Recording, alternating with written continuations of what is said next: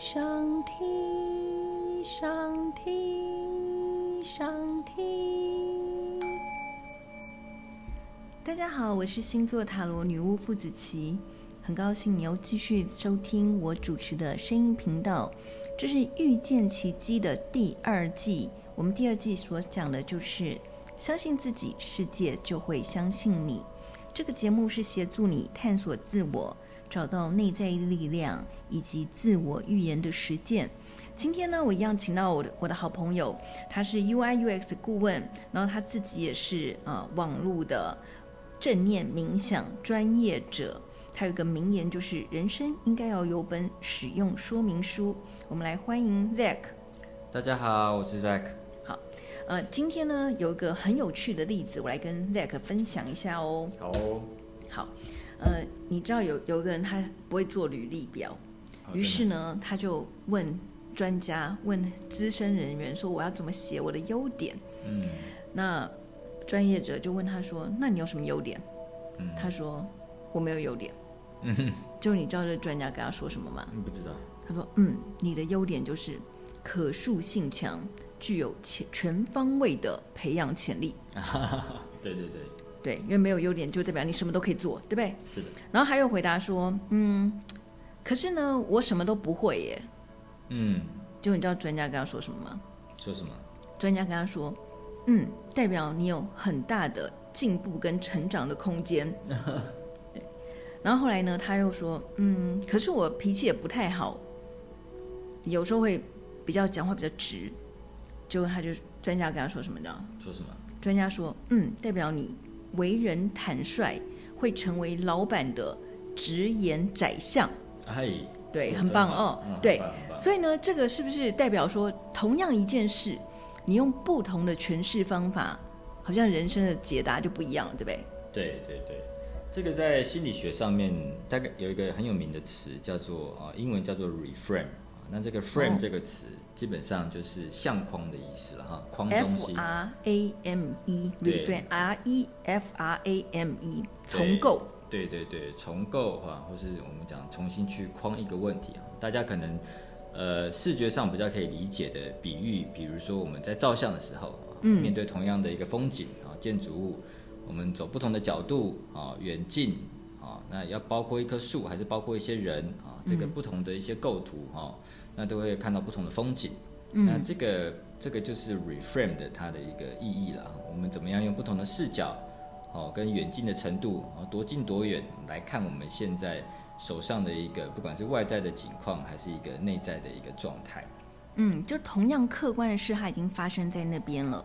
然后我们是用什么样的角度去诠释，对不对？对的。哎，这个让我想到一句话哦，呃，好像是一个哲学家还是文学家说的。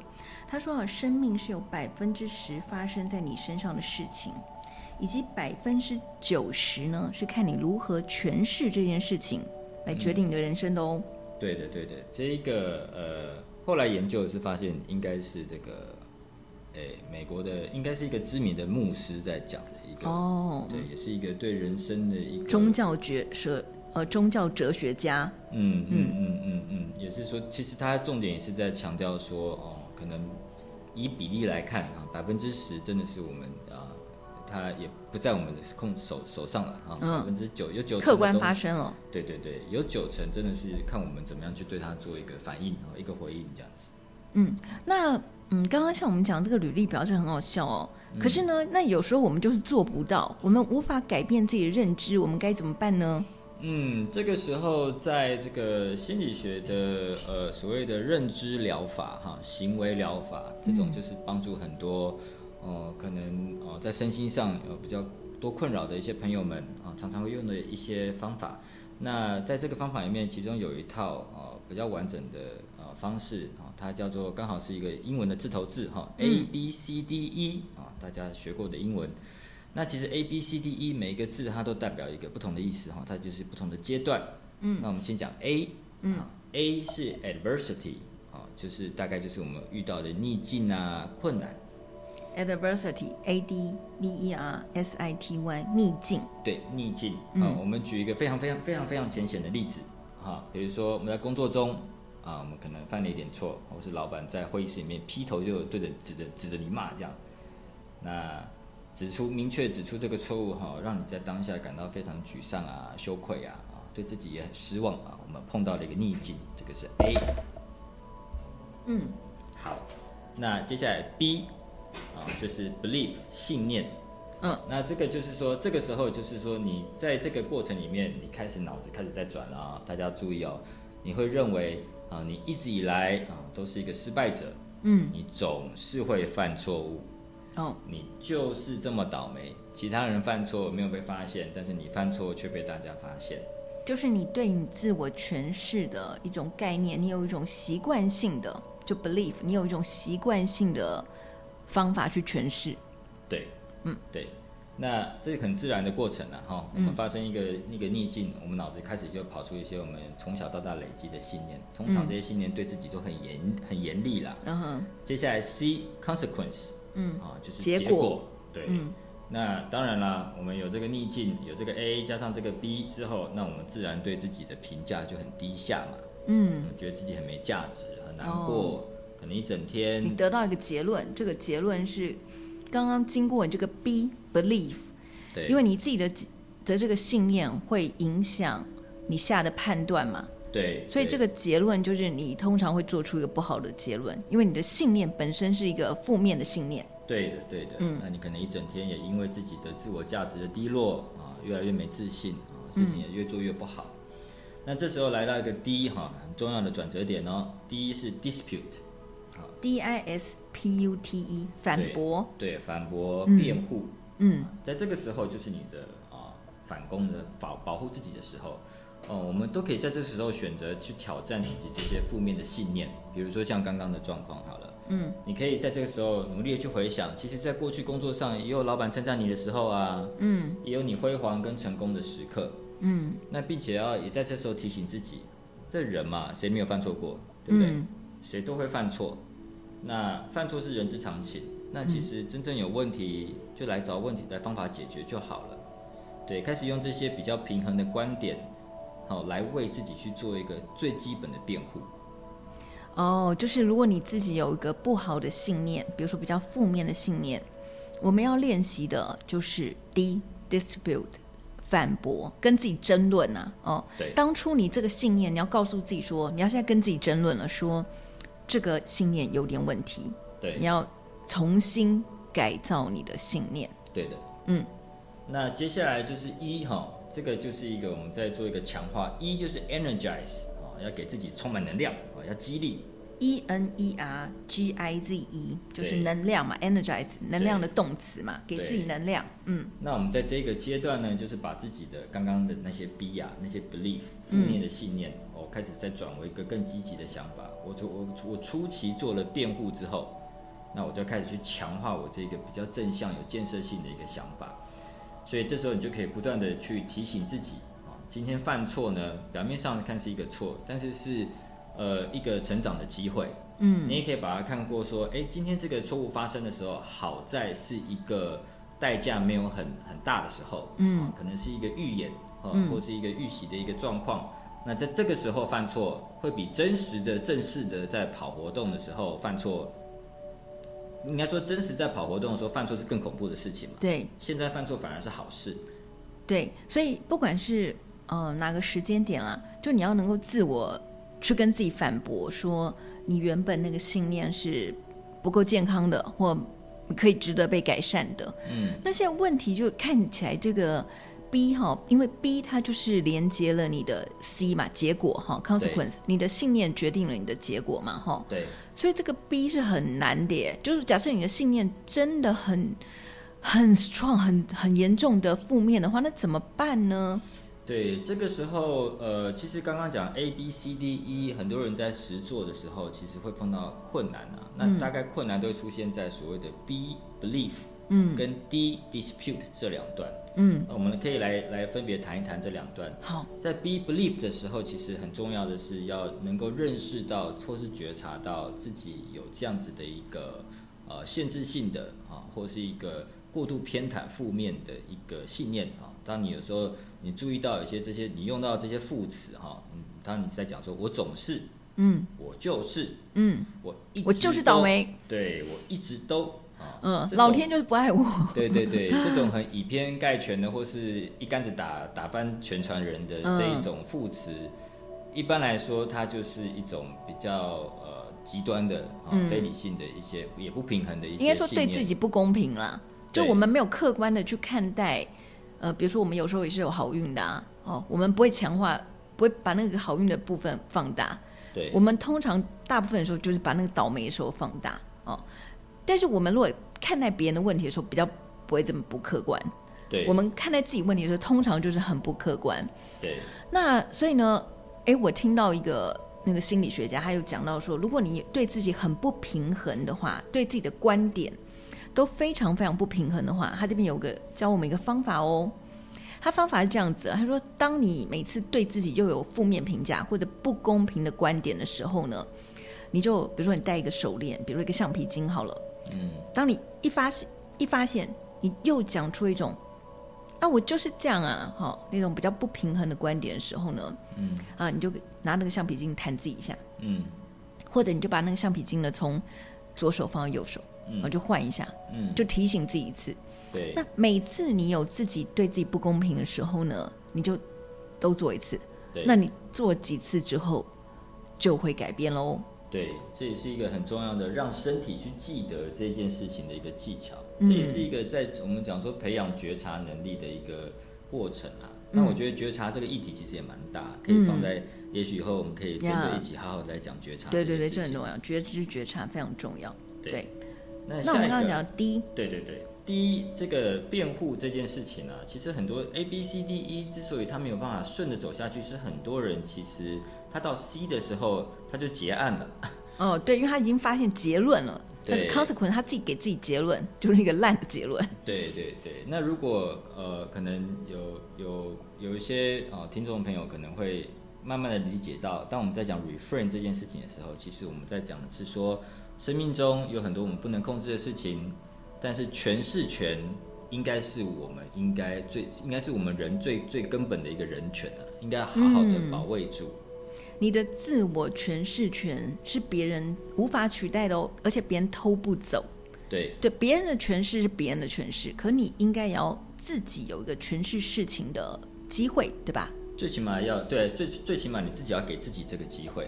对，对，你看我举一个例好了，比如说在，嗯、比如说在美国哈，即便是罪犯，嗯，那他可能呃没有钱，嗯，啊，那可能政府还是会给他配一个呃公就是公立的一个律师。来帮他做辩护，嗯哼，因为他们认为说，哎，那即便你是罪犯，你都拥有最根本的一个辩被辩护的一个人权，嗯。但是我们人在生活中哈，常常自己在面对自己的比较比较负面的或是公比较严严苛的信念的时候，自己却不愿意给自己请一个律师，就连自己这个最根本的权利都不想留着。对，我觉得这个举例非常好，请大家以后一定要记得哦。就是你想想看，你以为是一个罪犯，他都有权利去为自己重新诠释那个当初为什么这样发生哦，他为什么做这样的事哦，而且律师也会帮他想办法，就给他一个公平的去诠释这个事情的机会，公平的看待这个事情的机会哦。对，那为什么我们对自己马上就立下罪犯罪名了？对，对不对？我们就自己说自己先判，对，未审先判，就自己就怎样怎样怎样。所以导致怎样怎样怎样，对，就是我们没有给自己公平的机会，去很客观的来陈述我们自己为什么会做出这样的事，会变成这样子，对不对？对对对，嗯，所以一定要可以给大家再提醒，在我们要执行 A B C D E 的时候，一定要记得在 B 一定要觉察到自己有负面啊，D 一定要为自己硬起来，好歹为自己争取一个权利，嗯，啊，即便你觉得你是犯错那一方。你也有从事诠释、重新诠释的一个权利，对，起码更公平。我，觉得就是要强调说，你要给自己更多的时间跟机会，因为有时候你自己辩驳自己的 dispute 的时候啊，我们不会第一次就成功，我们可能要几次练习。对的，所以你要给自己时间。对哦，那以后这个是给自己时间，这也是一个很重要的议题，我们以后也可以再讨论。好的。但我现在有一个很有意思的例子哦，嗯，这个。刚刚我们讲说，因为如果发生一件不好的事，我们怎么重新诠释？哈，有 A、B、C、D、E 这些方法，对，friend。那假设呢？呃，我现在有个我看外在环境上有个有个不太容易解决的案例，不太容易解决的问题，我要怎么 re 我要怎么来改造这个问题呢？好，这个问题是这样子的，比如说呃，我们大楼啊，那个电梯很老旧嘛，所以呢，这个每次大家等电梯就非常抱怨，因为就等很久很久。可是呢，老板不愿意花成本去改变，因为要花钱。嗯，呃，然后他也觉得这不是很大问题，所以反正总而言之，如果你心里一直觉得它是一个问题的话，这件事就无无解了。对，嗯，那结果呢？我们的工程小组哦，他也没有要解决这个问题，可是他非常聪明哦，嗯，他想到一个办法。哎，说说看。对，他就在电梯旁边。装了一个镜子，装了漂漂亮亮的花花镜，呃、哦，可以把你的身体有时候看起来拉长，有时候呢变得缩短，就是一个花花镜。嗯、那所以结果大家每次在那个镜子的时候呢，就会看花比较多时间。嗯，哎，结果呢，他没有办法改变电梯嘛，嗯、可是他改变大家对电等待电梯的心情。嗯，那你觉得这个？对一般来说，这这个事情有没有困难，或者说我们要怎么看待外在世界？用 A B C D E 的方法，我觉得这是一个很好的例子啊。我们等于是把 A B C D E 的方法，那把它用在啊，刚刚在讲说我们在面对我们内在比较限制性的或是负面的信念，现在我们把它面来处拿拿来处理外在我们认为的问题。嗯，我们在在变碰到电梯这个问题的时候，我们有一个限制性的信念是什么呢？啊，这个这个问题要解决，就一定要花大钱，嗯、重新做一个电梯的工程。对，啊、这事情是不可能的。对，不要想了。对对，那也自然把我们限制在一个框框里面。对，而且我们会执着说，就是有这个问题。你看，如果不是我们这个电梯太烂的话，我业绩就会变好了，对不对？就是我们会不断把那个倒霉的一个小事，把它变无限放大，它把它变成一个 excuse。对。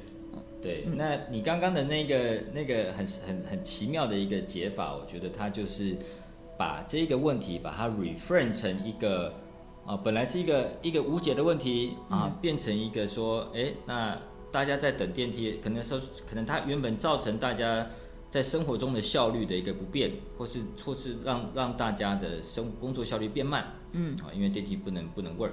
嗯，那但是他把它变成说，那今天大家是不是可以在一个忙碌的生活之中，找到一个重新看待自己的一个机会？嗯，或者像你刚刚说的这样子一个啊哈哈乐趣，对，嗯、给大家在忙碌中找到一个短短短的小确幸，这样。对，所以他就是改变信念嘛，对不对？对。比如说那个信念本来是说这个电梯就是影响我一一堆一堆事，对把我业绩都变烂了，类似这样子。对对对。但结果他在改变信念是说。其实这个电梯慢呢，是让你多多看照镜子，看看自己。对，对所以这个这个很有趣哦。就是所以啊，这个 A B C D E 的这个 reframe 的方法，不是只有对自己的内在哦，嗯、也有时候也可以用来解决我们对于外面环境的问题。对的，对的。对，哎，那我觉得今天这个议题哦很重要，为什么呢？呃，因为大家都知道我是命理师嘛，哈。那很多人来找我算命的时候呢，他们都会，比如说我会跟他讲说，哎，你是不是二零零八年发生什么事啊？你是不是二零一三年结婚呢？啊，或者你是不是二零一五年的时候生小孩啊？哦，我会讲一些客观的状况啊，因为这个这个事情显示在你的命盘中嘛，它是一个预言嘛，就是它发生了。嗯。那很多人呢就会开始跟我诠释说。啊，就是因为这个结婚造成我现在不快乐，或者说啊，就是因为我当初的工作没找好，所以才造成这样子。嗯，可是你，你要知道哦，其实我们大部分我们命理师要跟你讲这些事实的时候，其实我们是没有带评判的。对，我们是告诉你客观，你可能会发生这件事情。嗯，那怎么来诠释这件事呢？其实是你的功课。是，而且呢，在命理学上有个很玄妙的哦，就是你知道吗？那个你知道吗？你。人生的机缘跟命运，同样的事件哦，嗯，你猜会不会同样在发生？哦，你说哦，重新我猜，我猜会，但是不知道多久。就是、对，就是很像的情况哦。嗯、哦，你会，你今天碰到这样的人，这样的 situation，、嗯、这样的公司的场域，其实，在命盘中十二年哦，每十二年，你的人生际遇是会再发生一次的哦。嗯。这个其实你们在可以找我之前的节目就有听，我会有跟你分析说，其实我们的命运是不断在重复的。嗯，哦，所以你这个十二年发生的事情是前十二年，嗯你大概就跟今天差不多。嗯那明年的前十二年也是一样哦，哈、嗯所以是不断在重复的哦。所以呢，假设你当初发生了一件事情，那你没有好好的诠释它，或者你用负面诠释的话，那当十二年之后再度的状况又再发生了，嗯。通常你一定又是用负面的角度去看这个事，嗯嗯嗯嗯，所以呢，你就觉得这是拍名啊不好的运。嗯嗯可是，如果当初第一次发生的时候呢，你用你不管那时候你是开心或不开心，但是你用了 A B C D E 的 reframe 的方法的话，你重新诠释这个事情，嗯。那当这个事情再度发生的时候，哎，你就会知道怎么解决了，哦，而且你不会觉得它是不好的，你会觉得命运在给你第二次机会。哎，对对对，说得好，对我们人生就在期待 second choice 嘛，对对对对，，再度的机会，第二次机会。那你有同样每十二年都有 second choice 哦，第二次机会。嗯。所以如果你把你之前的负面阴影呢改造了，嗯。那么你会发生的同样的事情就变成命运给你的第二次机会来翻转人生了。嗯，嗯，所以哎，那 Zack，你有没有觉得说有些事情在你的生活上也是不断重复，然后你有没有用一些改造法改变了呢？